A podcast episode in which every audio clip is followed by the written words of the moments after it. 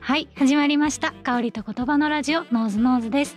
この番組は言葉にするのが難しい香りを何とかして言語化していこうという番組ですパーソナリティを務めますのは私ライターの夏尾さえりとノーズショップ代表の中森です。はいよろしくお願いしますよろしくお願いします。はいどうですか最近なんかそういう雑談してなかった確なと思っかにて確かになん確かちかょっとに。ラジオっぽいラジオっぽいなんかですね最近やりましたかみたいなや つそうですね。なんだろうな。あの最近パーマをかけまして、いいですね確かラ ジにラジオっぽいじゃないですか。これちょっとぽいパーマかかってますねパーマかかってますね。はい20年ぶりぐらいかな。あそうなんですかそうなんですよそうなんですよへーなんで、いやなんとなく気分であはいの、はいパーマかけてみようと思って、うんでパーマかけてみて、んほんと20年ぶりぐらいにかけたので、はいものすごい時間が短縮されてるんですよね。昔と比べてあーなんかかかりが良くなってて。やってる時の時間がそうですそうですあーあとしかも臭さとかももしかしてあ、そう。ちょっと良くなってませんかそうなんですよ。ちょっと刺激臭が抑えられてあて、そうですよねなんかあれ不思議でしたね。薬剤がやっぱ良くなってるみたいです。あーパーマとかカラーリングとかもなんか昔の方が臭かった気がする臭んかでっすたけどですよね。やっぱそういうのが技術革新あるんだなと思って。すごいですね何の話でも香りにつなながるように確かに確かなに。ってる。るんですいやねなっちゃい ましたね。なぜなっちゃいました。素晴らさしすがノーズノーズだなと思いながら。 ありがとうございます。えっと前回あのいろいろ変わってる香水、まあちょっとニッチフレグランスの中でも、まあさらにニッチなまあちょっとやばいは香い。水みたいなの、ははい、やばかったですね。い、ろいろ紹介していただいたんですけど、今日はどんな話になるんですか？今回はちょっと趣向を変えまして、はい王道の香水というか、まあおー超王道、歴史に残るような、まあはいいはいわゆるレジェンド香水、おお、なんかそういったお話ができたらななんてニッチと思ってはます真真逆の逆そうですね。王道でみんなに愛された。そうですそあうでちょす。っとなんかニッチが愛されてないみたいなすいません深く愛されてると思うんですけ深ど、くそれはそれで広、くあそはういで。すね広く愛されている広くたくさんの人に愛されている。かつその時間的にももう本当に長い間愛されている香水、なああなるほど。んかそういったものをちょっとご紹介できたらなと思ってて、うんうんはいなんかちょっと本当にでもそういうレジェンド香水数々語られてきたものなので、はい。なんて言うんでしょう、自分としてもこう語るのちょっと緊張しちゃうなと思ってて、ああなるほど。若干今手が震えてるんですけど。 やっぱ人気だからそう警ですね察的な人がいる わけでいすろんね。なやっぱりファンがいらっしゃるのでなるほど私の香なる水ほどこんな風に語っちゃダメよっていう風に怒られちゃうかなとあー思っなてるほど。なのでちょっと愛を込めながら優しく優はいしくしっとりと語っていきたいなと思ってます、はい。王道香水っていうのは何があるんですか？何のお話を？そうですね今日は、うんうんえっ、と全部で3つの香三つ水をちょっとご紹介したいなと思ってまして、はいはい。まず1つ目が、えーゲランのジッキーっていう香りほうはい。それからシャネルのナンバー5っていう香りですねおーこれ何回か話にも出てきてそうですねそうですねはいで最後にカルバンクラインの CK1 というあらこの三つの懐かしいですね香りちょっと懐かしいですよね、はいはい。だいぶモダンになりましたねなるほど。時代が遡って最近の香りなんですけども、はいはいこの3つのちょっとラインナップではい。この香水たちがうんなぜレジェンドなのかおうなぜ歴史に名を残しかつそれが未だに愛され続けてるのかっていうとこなろるほをどち確ょかに。っとこう俯瞰的な視点ではいはい。お話ししながら、かつちょっとそれぞれの香りを実際に嗅いでみながらですねここで。で、えっと、言語化をしていきたいななんてはい。思っております。人気の秘密に迫るみたいなことですね。そうですねうんうん、やっやっぱり数々の革新的な技術革新であったりとかその歴史を変えているようなそのエポックメイキング的な出来事とかそのモチーフみたいなのがあるんですけへどーなるほそういったものが紐づいど。うてん、伝説の名工って呼ばれてるようになってるっうていんうんうんうそんな感じなのでちょっとはそのい、辺を深掘りをしていきたいなと思ってます。はい、よろしくお願いします。じゃあまず一つ目はですねはいゲランの実機これは1889年なのでまあ130年ぐらい前ですかね。はいはいはいずいぶん前ですけども それぐらい前に生まれた本当に古い香水なんですけどもはいはい。それのえっとどの部分がどんな伝説があるんですか？これはですね一言で言うと近代香水の幕開け香水みたいなほう、近代香水のはい幕開けとなった。そういう感じうん、だと思うんすですよね。はい、でまあ近代香水の幕開けってあれなんか以前にも話したなみたいなそうでねすね。なんかちょっと記憶にありますけど。ありますよねはいはい。そうなん確かにここからバーッと広がってったんだよみたいなお話がそう歴史界合で成ね。香料がはいはいそうだ。初めて使われたんですよみたいな話をはいしたかと思うんですけど、そのお話っていうのがウビガンっていうメーカーがあって、はいウビガンっていう会社がフジェイル・ロワイヤルっていうのを作っておーそこに、えークマリンっていう合成香料を初めて使ったんですよみたいな話をしたと思うんですは。あはあ本当にはない香りを使ってそうです合成で作られた香はいり、はいはい、桜餅みたいなちょっと柔らかい甘みのある香りなんですけど、ほうほうほうそれまでは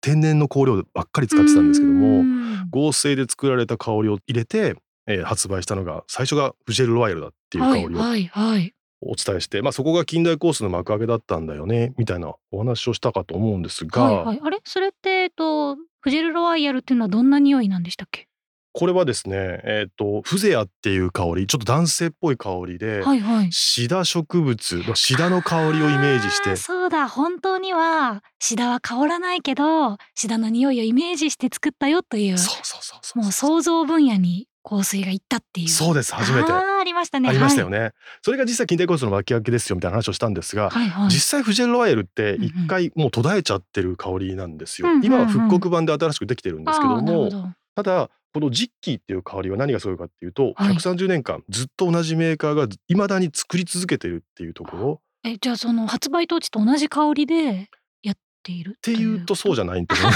リニューアルはしてるけど若干のやっぱりその成分であったりとかの改変であったりとか、いそういったものが必要になってくる部分があるので、うんうんうん実際当時と同じ全く同じ香りではないんですけどうもんただ当時のレシピをうまく守りながらなるほど現代的にこうモディファイしてるっていうのがここのジッキーっていう香りです。えこれが一番古いんですかこれは最も実機最古の香りですね。それが未だに現代も続いてるっていうところではすごいやっぱり最古の香りをまだ守り続けてるっていう伝統がへえすごいですねですね。うんうんで合成香料これクマリンもこれも当然入ってるんですけども、はいはいえー、とクマリンの他にもですねリナロールとかバニリンとかそういう合成香料を搭載をしたうんうん初めての香水っていうふうに言われていてああ何種類かを使ったのが初そうでめすてっそうてですことですかちょっと今目の前にボトルがあるので、はいはいこれがあのあこれが現存する最古の合成香料料を搭載した非常に歴史的な香りなんですけども非結常構に小さめで小さなガラス瓶ですよね。なんかこう絵で描く香水のボトルっていう感じの、はいはいはい、はい王道のボトルな感確じかにです確かにね香水っていうとこういうイメージみたいな、はいはいはいそんな感じですよねこれスプレーがついてないんですよ、あえーどうやってつけるんですかじゃあまあ、こういう上の瓶を取ってはいひっくり返して上の瓶にちょっとだけ液体を付着させてはいその後についた香りをまあ手首につけたりとえかそのままポンこポンのままとポンポこンうってつけてあげるはあってそいうんよなうなこつけ方う霧状にシュッてなんなくてもいいんですかそうでですねかなりその高濃度に香りが配合されているのでその高濃度に配合された香りをまあポンポンと叩くようにつけてあげてうん香らせてあげるっていうようなつけ方をしすます。昔からありそうなボトルの感じですけどすごい高級感漂ってますねそうですね。これは確か30ミリで4万円。ただまあ中に入ってる香料のグレードがすごく高いのと、それからその香料が非常にこうぎっしりと詰まってるっていうような作り方をしてるので、まずはそういったところで非常に価格が高くなっちゃうってないるう。ほどすごいでも美しいですね美しいですね。はいでちょっとまずはさっきちらっとだけお話ししたんですけど、えー何がすごかったかっていうと、はい合成香料のクマリンとうんうんそれからバニリンとバニリンリナロールっていうは3いつの合成香料をちょっと使って香水を作ったって言われてるんですけど、はいまず最初にリナロールっていう香りちょっと香ってみましょうぜひ、はいうーんこれはちょっと柑橘っぽいあそうですそうですそうですもうそのままですなんかこうオレンジの汁みたいな、うんうんうんうん柑橘そのものというよりもなんかちょっとそれが薄まったあそ感うじそうがしそうまそうすそうですそうですもうまさにその通りです、へーちょっとだけ薄いですよねちょっと薄いですあの柑橘のパンとしたきつさっていうよりは少しだけこう水で薄めたような、はいはい薄い感じがしちょっまとすふわっとした柑橘の香りですようんね、うんうんうんこれあのリナロールっていうまあレモンの香りとか、はいはいはいオレンジの香りとかそういったものにも含まれてますしお花の中にもこのリナロールっていう香りは含まれてるんですようーんでこれは合成で再現した香再りっ現てしこたと香ですりね。はあはあはあはあであとは、えー、とバニリンっていう香りです。なんとなく名前からなんか想像ついちゃう感じなんですけどもバニラですか実際に寄ってみましょう。はいあーバニラですねバニラそのもの しかもアイスクリームの溶けかかった時のバニラって感じですあーそうねかもちょっとなんか濃縮されてる、うんうんうん、一番冷たい時じゃなくてこうちょっとぬるくなった時み確たかいにな確かに確かにというぐらい甘いですね甘いですよね、はいまあ口に抜くのもなんか温度感を感じるようなちょっと冷たさというよりもちょっとぬくみ、はいはいあぬくもりをぬくみはい感じるようありな,、ますなんかそういうこ温温かみのある甘みはいかはなと思います、これがバニリンっていう香りでこういったものクマリンとかバニリンとかリナロールってものを使ってさらにそれを引き立て役として使ってですねい。で、うんうんうんもうたくさんの天然香料が入ってますので、その天然香料を引き立てるためにこういう香りを使っへてえ香水を作ったって、まあ、近代香水の幕開けになった香りになるりまほすど。じゃあ実際にちょっとこのゲランの実機はい。嗅いでみましょう当時も人気があったんですか？すごい人気があったんですよあ、そうなんですね。嗅いでみます。はいうーん。なんて言えばいいか。リナロール感じますよねちょっとこはい。うレモンっぽさっていうのは感じるかなとは思いますねありますね。ちょっとでも爽やかなのもあるけど、うんうんうん甘いとこもあってう、んうんなんか葉っぱっぽいそのラベンダーとかローズマリーっぽいあーするハーブの香りもしますよねそこにちょっと青っぽい香りもしますよねします。これ面白いですねまなんあか多分初見は爽やかなんですけど、いはい実はこれ髪で香る時とそれから肌にのせた時の香りってかなり違っててすごく面白いんですよ。へえ。髪で香ると結構爽やかさとか青,、はいはい青々しさっていうのを感じるんですけども植物のこう葉っぱっぽい感じとかも感じると思いますし、はい少しだけこう木の感じというかそういったものをもしかしたら感じるかもしれないんですけどはい。これ肌に乗っけると途端にこうお粉っぽいパウダリーな要素が出てきてて甘みがふっと出てくるんですよ。これは多分バニリンの効果だと思うんですけど。へえなるほど。なんかすごくこう肌のせする時と髪で香る時と全然違っててその爽やかさみたいなのは肌にのせるとちょっと消えちゃうんですか？そうでですね少しトーンが弱くなっへーてそれよりも甘みが少しより強くなるっていう性質があってでこれ作った時にあの紙で作らずに肌につけて作っていったっていう風な伝説が残ってて。基本的にあの香水作りってこういうムエットを使って紙の上で試行しながらこうなるどんほどどんどん改善を重ねていくんですけどこのはいジッキーははいずっと制作段階からずっと肌にのせて作っていくってことをやったみたいでへえなるほど。なので実際にはおそらくそのお店でもし実機を買い求められる場合は肌にのせてその匂いを感じた上でご買い求めをされることをお勧めしますっていうなる感じですね。ほど。でもちょっとやっぱ貴族の香りって感じがしますね。高貴な感じがしますよ高貴なね。香りが感じがし ます。ちょっと感じちゃって。はい、でもこれちょっとだけ解説するんですけども歴史の部分はですねはいフ。ランス革命からちょうど100年経ったぐらいに、はいはい100年後かなに作られた香りでして1889年、うでんこれってあのパリ万博に合わせて作られた香りなんですよ。へでパリ万博って当時、えーとはいエッフェル塔が建てられた時でななるほど。のでこの香りはエッフェル塔と同級生な香りっていう感じおなおんですよね。なんか余計いいですね。いいですよね、うんなんかパリの真ん中に立ってるあの香りと一緒ああーの香りと一緒ってことないけ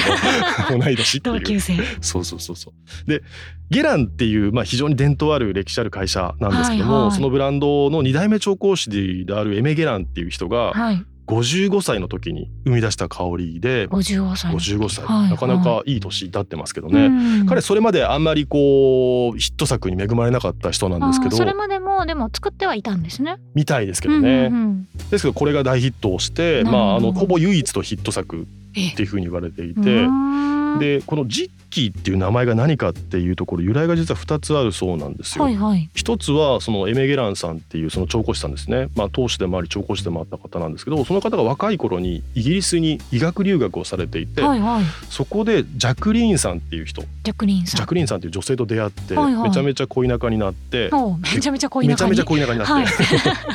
で結婚しましょうって約束したらしいんですけあーどはい。ゲラン家側の反対にあってー結局その恋成就しなかったらしいんですなるよ。ほど。でフランスに帰ってこいって言っても呼び戻されて、うん。でそのエメゲランさんはジャクリーンさんへの思いを捨てきれずに生涯独身を貫くんですよねええずっとそうなんです独か。身を貫くっていう。でその彼女へのまあ果たせなかった思いっていうものがはいこの香りに、要は彼女との若い頃に一緒にデートした場所であったりとか、そういったものをゃ。着想にしながら作った香りっていうふうに言われていあてこのジッキーっていう名前もそこになんか関係があるんですか。ジャクリーンさんっとていうのを相性がジッキーだったらしいんであすよあーね。そうなんですね。へえ。それで彼女への思いを込めて作った香りっていうふうにも言われているは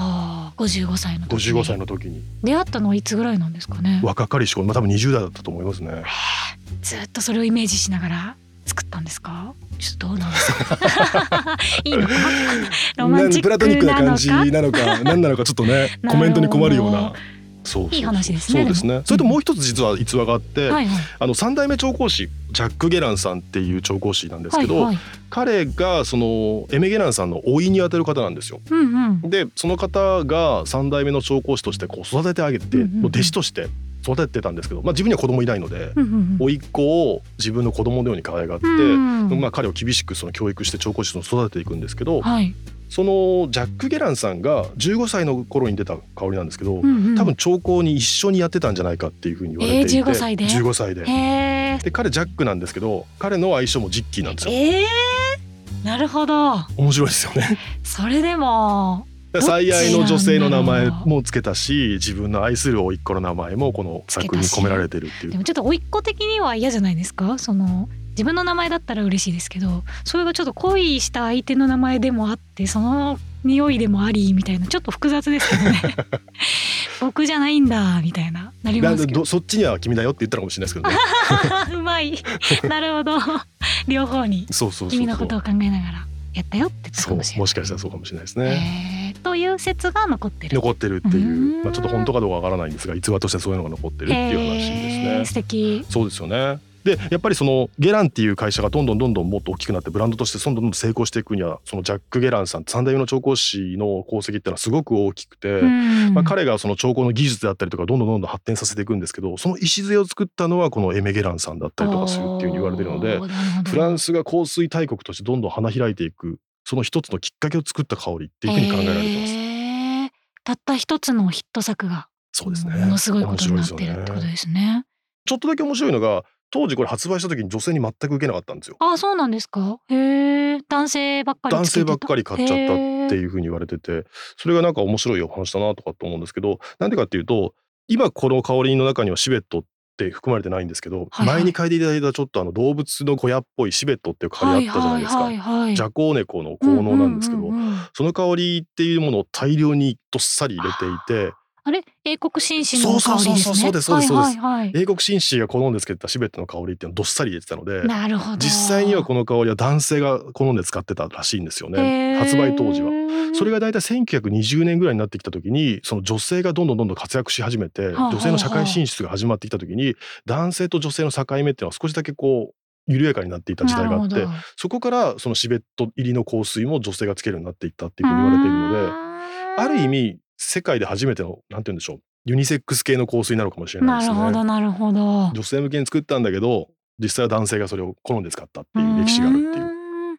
これなんで今もつける人がいるんだと思いますか香りが素敵だっていうのはそうもでちすろねんあると思いますけどやっぱりこのストーリーが本当に素晴らしいと思いますのなるで。ほまあ、その香水をまず多分みんなが勉強し始めた時に一番最初に出会う香りってのはジッキーなような気がするのどで、なるほやどっぱりその香水の始めを作った香りっていうところでその伝説そのものストーリーそのものっていうのがなるほどなるほど一番大きな魅力かなとは思いますねな。るほどまあ名作名作はねそなうんでかすそよのね理由があるっていう。なるほど素晴らしいはい、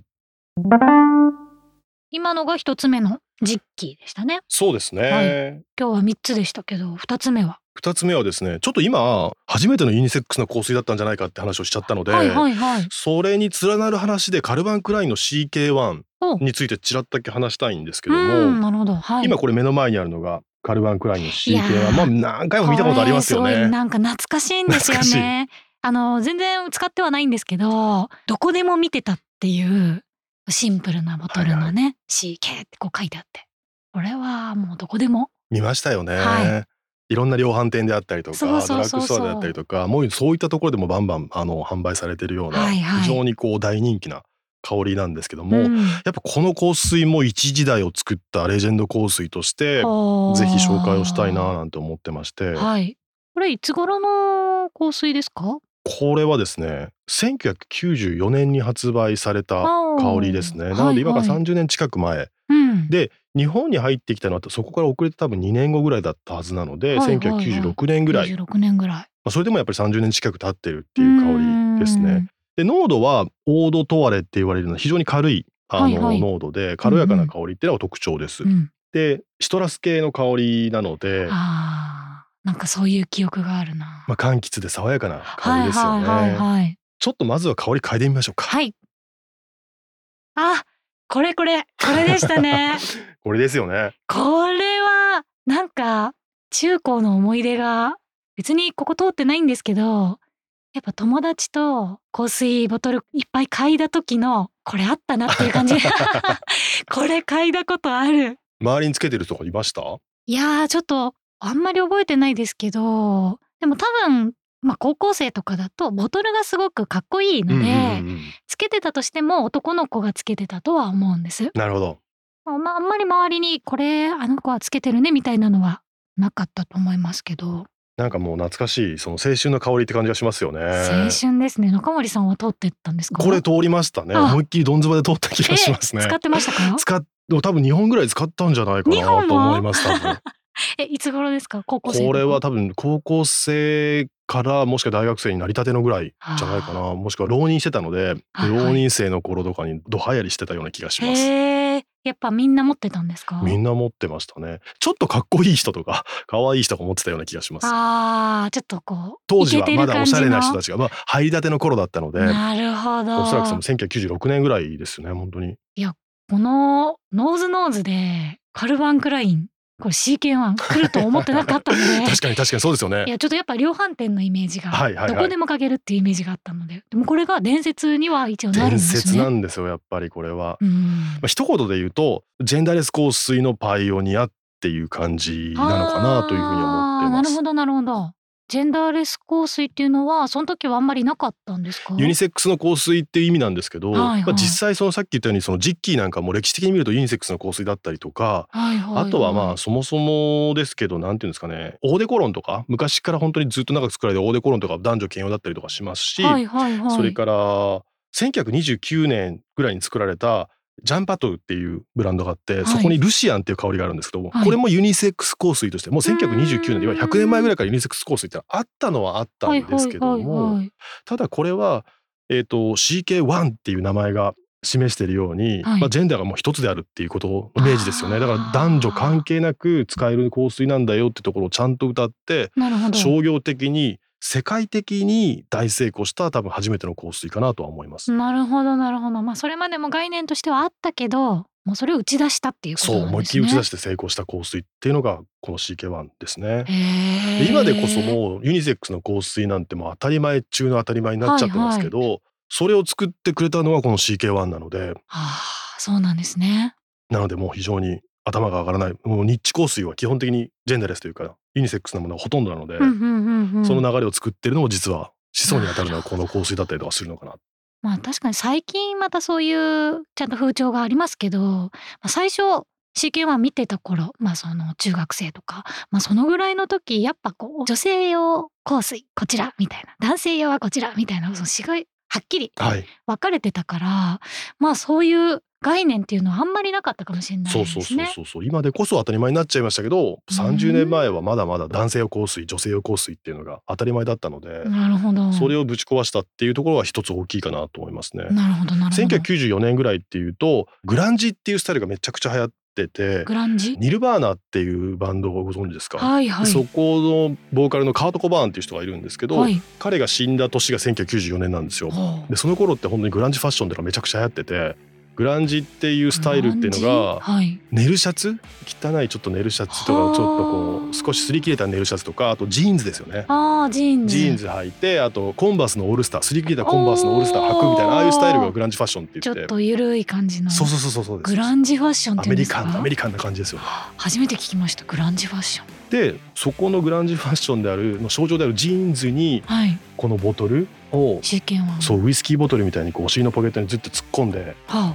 で街を歩くみたいななんかそういうスタイルが一つの広告として成立してて、そのスタイルがかっこいいって言ってやっぱり売れた香りだと思うんでなすね。るほどそういう風な戦略を取ったっていうことなんですねそうですそうです実際にカルバン・クラインさんがそういう戦略を取って、うんそのスタイルそのものをこう打ち出していってで当時のミューズとして、はいえーっと打ち出したのがそうですねケイト・モスケイトモスケイトケイトモススケイト・モスが本当に社会的にもうめちゃくちゃ人気だった時代なんですけど、うんうんうんうんでケイト・モスが人気になった理由ってまあいろいろあるんですけど当時そのスーパーモデルって1 8 0ンチ近いその超高身長な人なんですよ、はいケイト・モスって1 6 9ンチぐらいちょっとだけ背が低いんですよね。はいはいなかなかそういう親近感とかあなるほどまあ、実際にその彼のそのクールさみたいなものがこの香水に乗り移って世界でヒットしたっていう香りです。へえなるほどそんななんかジーンズに香水みたいなそういうスタイルはあんまりなかったんですねそれまではなかったですねやっぱ香水っていうともうちょっとこうキラキラした感じだったんですか、まさにまさにやっぱりこあーうヨーロッパ的に高貴な感じのイメージがあったのでなるほどジーパンと合わせてこうそういうスタイルでもって香水を売っていくっていう広告戦略そのものがやっぱりすごく斬新だったっていう感じなんですなるよね。ほど中森さんはグランジファッションしてたんですかしてましたねあしてたんだ思いっきり染まってましたね。 いいです ねストレートに今のが2つ目の CK1 でしたね、はいえー最後がシャネルのナンナンババーーファイブ5だったと思うんですけど、はい今日は一旦ここまででそうですねってい感じ随分長くなっちゃいましたね。 やっぱレジェンドをね語ろうとするといやまだまだまだ語り尽くせないことはたくさんあるんですけどあも今日はこの辺でっていう感じにしてわ一かり回ましたじゃあ次回、えーシャネルのナンバー5の魅力についてはいたっぷり、はいはいそれでは今日もありがとうございました、ありがとうございました。えーハッシュタグカタカナでノーズノーズとつけて番組への感想やコメントなどツイッターで投稿いただけると私たち見に行きますのでぜひ投稿お願いしまおす願いします。ではまた来週、はいさよならさよなら